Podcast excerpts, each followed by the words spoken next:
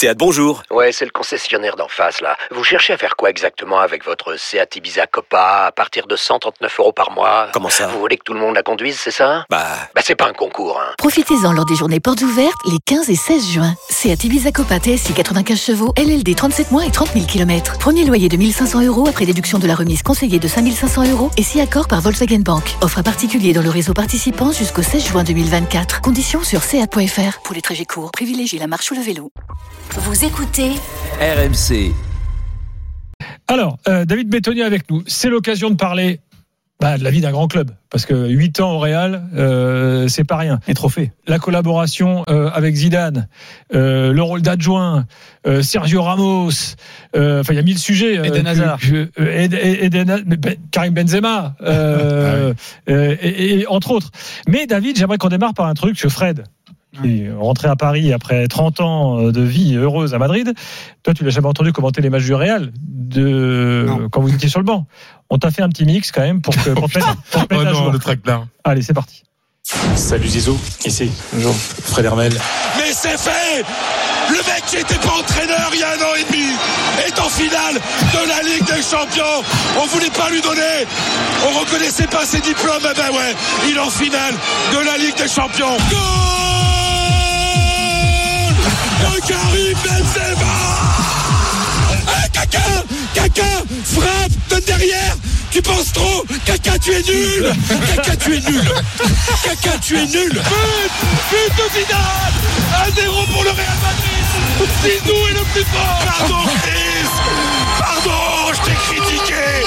Je suis nul. Il faut jamais critiquer le meilleur joueur du monde. Sinon on est un gros con Voilà, je suis Merci Zizou je, veux, je veux pas y croire.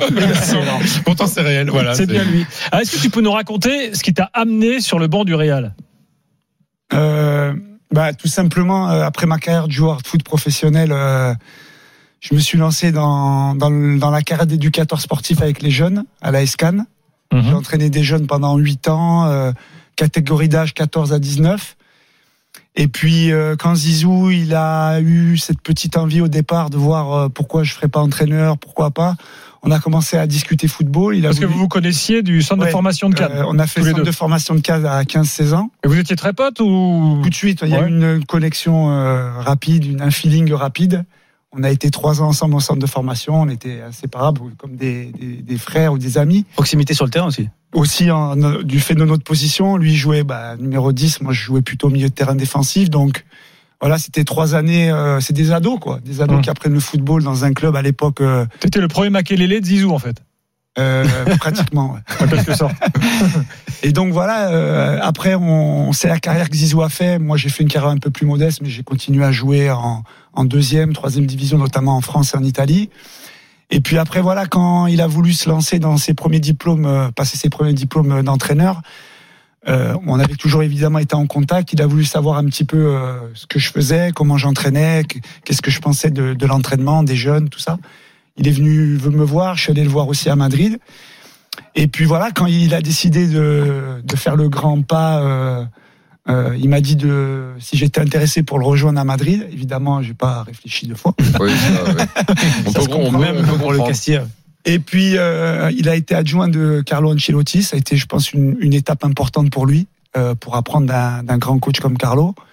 Euh, moi, j'ai pu venir avec eux, mais Et à ce, ce moment-là, tu faisais quoi, toi? Alors voilà, ce qui est, ce qui est dans les grands clubs, on a la chance, on a la chance de pouvoir engager beaucoup de personnes. Et moi, si, si vous voulez, j'étais un peu l'assistant de Zizou au Real de Madrid, donc j'étais pas en Dans un staff élargi. Voilà, donc je m'occupais un peu de de regarder les adversaires, de lui faire un retour sur les adversaires. Ta première mission, ça a été observation des Les équipes briefs, adverses. Voilà. Et Carlo, il avait une personne à lui d'Italie, c'est un fidèle à lui. On lui, on- on- moi, je remettais. les- Giorgio. Ouais, Giorgio. Je remettais rap- les rapports à Zizou et après avec Zizou, euh, comme j'étais, j'avais beaucoup, pas mal d'expérience dans pour entraîner des, des joueurs. euh, on discutait souvent sur le travail individuel parce que lui, à l'époque, avec Carlo, il faisait du travail individuel avec des, notamment les attaquants. Donc je l'aidais un peu à préparer des Les séances. séances. Lui les animait. Donc moi, moi, mon premier rôle avec lui, c'était vraiment euh, euh, observer les adversaires. Est-ce que tu estimais que c'était un rôle un petit peu ingrat au début? Parce qu'on dit toujours, euh, j'aimerais que tu expliques ce, ce Ouais. premier point, observer les adversaires, on se dit toujours, bon, bah, le gars, il va voir le match, j'imagine tu prends des notes de technicien sur la façon dont, dont, dont joue l'équipe. Quand tu remets, que- que- quelle peut être la satisfaction? C'est si au final, l'entraîneur vient te voir en disant, je me suis servi de Le ce qu'il y avait dans tes notes Ouais. Qu'est-ce que tu racontes en fait dans, ton, dans tes notes dans ce cas-là? Moi, moi, je, je demande d'abord à l'entraîneur qu'est-ce qu'il souhaiterait vraiment comme information, c'est-à-dire qu'est-ce qu'il souhaite vraiment savoir si c'est un jeu direct, si c'est un jeu de conservation de balle, comment ils ressortent le ballon de derrière, quelles Ouais. sont les, les ressorties préférentielles, s'ils ressortent plus à droite ou à gauche. Souvent, quand il y a deux défenseurs centraux, il n'y a pas souvent un droitier et un gaucher, donc souvent, quand on regarde bien, ils partent souvent du côté où le joueur il a Plus à l'aise. De son pied fort. ouais. c'est des Mmh, choses comme ça. Après, moi, je rentrais aussi beaucoup dans dans les qualités et les défauts individuels des adversaires. Ça, c'est important aussi. Tu veux dire dans l'individualité, dans, les- Ouais. dans les gens? D'accord. Ouais, parce que je trouve, par exemple, une équipe qui est qui aime ressortir de derrière, mais vous pouvez avoir un latéral qui est qui sous pression a un Ouais. peu plus de difficultés que si c'est à l'aise. C'est c'est une information qui peut Sur qui tu lances le pressing, ouais, c'est ça. Voilà. Donc moi, si vous voulez, je donnais ces infos-là à Zizou. Après, lui, il en discutait avec Carlo. Après, je sais pas ce qu'ils en faisaient, ce qu'ils en faisaient pas. Mais moi, mon idée, c'était d'essayer vraiment d'aller dans, dans le détail sur Toi, tout. tu faisais ton taf le mieux possible Voilà. en donnant le max d'infos. Voilà. Et après, pour moi, euh, voir des matchs de première division, donner des rapports pour euh, pour un match du Real Madrid et surtout découvrir l'environnement de ce club. Ton magazine et de l'expérience et des informations sur les équipes, les clubs, les joueurs. quoi. Voilà, et sachant que je savais qu'à moyen, court moyen terme, Zilou allait prendre une équipe, donc ça, ça lui permettait aussi de me mettre dans, dans l'environnement d'un grand club pour avoir une formation, on va Mm. dire, accélérée. Ouais. Et euh, ça, c'est toute la, c'est toute l'intelligence de Zizou Et, finalement. et est-ce qu'à ce moment-là de ta carrière, on peut estimer être le début, tu as eu à un moment la satisfaction de dire, grâce à ma note, à mes notes plutôt, à mes observations, soit on a marqué un but, soit On on a gagné un match. match, euh, parce que j'avais dit de faire attention à ce truc-là, ce truc-là. Est-ce que tu as eu ce moment où Euh, tu t'as Très senti honnêtement, jamais. Je vais vous expliquer pour toi. Euh, très honnêtement, c'est parce que comme je donnais un rapport à l'entraîneur adjoint, lui de ces informations, ces informations-là, il les remettait à Carlo.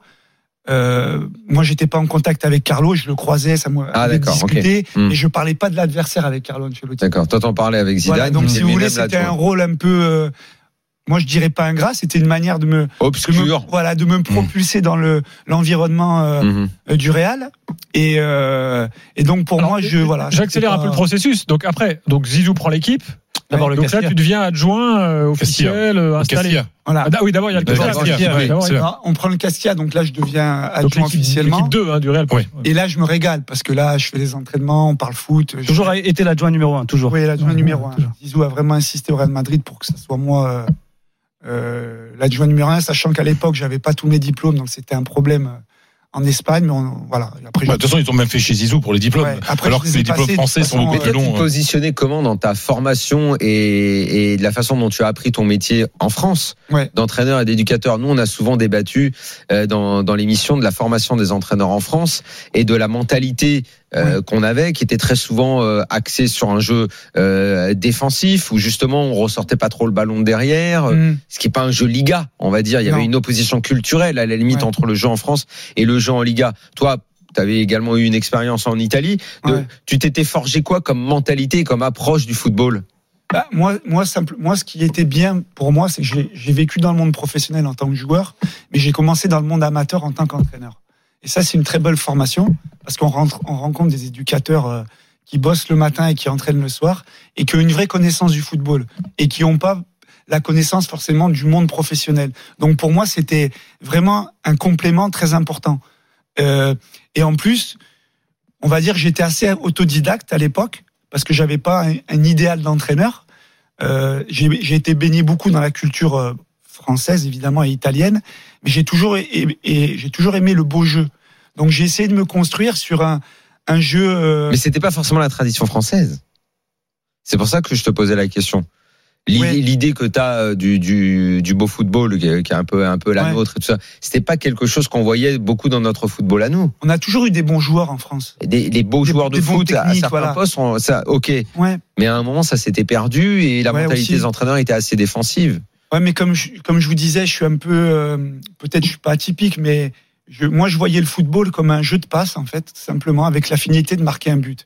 Donc, si vous, c'est c'est tout bête comme euh, comme Oui, définition. c'est tout bête, mais c'est souvent le, le- Voilà, le- C'est le chemin le la plus simple. meilleure, veut la dire meilleure des pour aller faire des passes, pour amener le ballon euh, devant le but, c'est- c'est c'est comme si c'est un enfant qui parle. Il faut du mouvement, il faut de la technicité, il faut de la- du- des relations aux uns aux autres. Et là, on parle pas de défensif. Après, il y a une farce défensive, forcément. Donc moi, j'ai commencé à apprendre avec les jeunes parce que pour moi, tous les jeunes que j'ai entraînés, j'en ai entraîné à peu près 200. J'ai compté parce que j'en ai retrouvé certains aujourd'hui qui sont coachs ou qui sont. euh, Et en fait, pour moi, ça a été. euh, Ils m'ont énormément appris à, à m'améliorer en tant qu'entraîneur. Et j'ai tenté plein de choses. Et comment s'est passée la rencontre sur les idées de jeu euh, avec Zidane, qui lui avait été très influencé par euh, par l'Italie, euh, évidemment par Ancelotti, dont était, il a été l'adjoint, Par Lippi euh, aussi. par par, Li- par par Lippi. Euh, c'est vrai que c'est les deux références qu'on lui Mmh. connaît. Ouais. Je, je, je sais pas s'il y en a d'autres. Tu dois le savoir mieux que nous. Ouais. Mais comment s'est fait votre rencontre sur les idées de jeu? Est-ce que vous en avez parlé? On a envie de jouer comme ça Euh, Oui. Le football qu'on aime, c'est ça Ouais, c'est surtout euh, la- euh, moi la question que je lui ai posée. je lui dis voilà, moi j'ai mes idées parce que j'ai été entraîneur même de jeunes pendant 9 ans, 8 ans, 8 9 ans. Toi, c'est quoi le football que tu aimerais faire? Qu'est-ce que tu sens toi en tant qu'ancien joueur, en tant qu'entraîneur? Qu'est-ce que tu aimerais proposer? Euh, Bah lui, forcément, c'est du beau foot. Voilà, hein, c'est ce qu'il il- était. Donc, euh, on a parlé de principe de jeu, Mmh. hein, de principe de jeu, comment on que notre équipe elle joue, comment elle ressort le ballon, euh, euh, différentes organisations, mais surtout de complémentariser. Et surtout, le mot qui revenait beaucoup à Zizou, c'était je veux quand tu vas m'aider à préparer les séances d'entraînement, quand on va penser au plan de jeu, tout ça, que la notion de plaisir soit au cœur de tes exercices. Donc lui, il te disait ça? C'est-à-dire quand on préparait des entraînements, c'était ou au staff, pas qu'à moi, mais quand on parlait, il parlait de notion de plaisir. Je veux que le joueur, quand il rentre chez lui, il, kiffé ait envie de revenir. ouais. Moi, c'est les premières paroles qui m'ont marqué de. Mmh. D- David, pour revenir sur ça et sur ce que disait Daniel, en France, les analystes disent souvent que Zidane a plus cet aspect managérial, il est bon avec les hommes, et on a l'impression qu'il donne moins sur l'aspect technico-tactique, si on peut dire ça comme ça. Toi qui étais au quotidien avec lui, euh, t'es en train de nous dire que c'est faux en fait tout ce qu'il se dit. Bah, m- moi, évidemment, moi, je peux pas. euh, moi, je vais simplement dire ce que j'ai vécu et c'est la réalité. C'est que c'est vrai, Zizou, c'est pas un, c'est un entraîneur atypique. C'est pas quelqu'un qui fait beaucoup de médias. C'est pas quelqu'un qui Mm. parle beaucoup de ce qu'il fait. Mais c'est une posture qu'il a pris depuis le début, Ouais. parce qu'il est comme ça, pas parce qu'il, pas parce que euh, il a voulu se donner un personnage. Je vais, je vais être discret. Je vais pas dire ce que je fais et tout. Donc lui, il a toujours été comme ça. Après. euh, quand on parle football avec lui, on sent que c'est quelqu'un bon, qui a été un grand joueur, Ouais. qui a vécu beaucoup de choses, qui a, qui a été formé par de, comme tu disais, par de grands entraîneurs, qui a longuement réfléchi, ça a mûri longtemps dans sa tête pour se dire, euh, je vais vouloir en- entraîner. Donc, il s'est préparé. Après les échanges avec Zizou, c'est quelqu'un qui a besoin qu'on synthétise nos idées. Et donc, à partir de là, il a une sensibilité, il, a une connaissance du football qui fait que il prend ses décisions. Ouais. Il a une palette tactique très importante et il la réserve à son staff et à ses joueurs. C'est la posture qu'il a pris. Après, Ça veut dire qu'il la, il la met pas en valeur. Il la raconte pas dans les médias. C'est pourquoi qu'il y a ce déficit d'image sur Zidane Ouais. le tacticien, parce que Il en parle pour pas. tout, il en parle pas en dehors, alors que Ouais, il pourrait faire du Sampaoli ou du Bielsa et arriver en conférence et dire voilà Il ce qu'on a voulu faire. Voilà, mais non, mais lui, il veut pas parce qu'il considère que c'est donner des informations à l'adversaire aussi. C'est peut-être aussi que c'est pas sa nature. C'est pas sa nature. Ça. après, euh, Moi, j'ai toujours entendu dire, tu vas me dire si c'est vrai ou pas. Moi, j'ai rencontré peu de gens qui le connaissent très bien, mais quand même un du gars. Du gars. ouais. euh, avec qui j'avais fait un bouquin il y a, il y a très longtemps et qu'on, nous, qui a bossé avec nous, lui il me disait mais le gars dans le privé et vous ce que vous voyez, il y a une vraie différence, c'est que euh, d'abord quand on jouait dans un vestiaire avec un regard, il était capable de faire comprendre ce qu'on devait faire ou pas faire. Euh, il avait ce charisme-là qu'on lui voit peut-être pas nous quand on est en dehors. Et quand il a besoin de parler, ne t'inquiète pas, il sait ce qu'il a à dire et il parle. Mais c'est vrai que devant une caméra ou devant du public ou devant les médias, Là, c'est vrai que c'est pas le même et qu'il a cette euh, timidité naturelle ou cette retenue naturelle à pas se livrer. Mais en privé, il dit ce qu'il a à dire et il a des idées. Il a des idées Voilà. et puis euh, il aime le, le relationnel avec ses joueurs. Il aime parler Oui. avec ses joueurs. Il passe énormément de temps à parler individuellement avec Ouais. ses joueurs. On va faire une pause et on continue le, euh, à retracer ton, ton parcours qui t'a amené à être peut-être, on se posait la, la- la question tout à l'heure, à être peut-être l'adjoint le plus titré en fait. C'est assez incroyable le nombre de, de titres que vous avez que vous avez remporté ensemble euh, au Real. On en reparle dans quelques instants. David Bettoni est avec nous dans l'after. À tout de suite.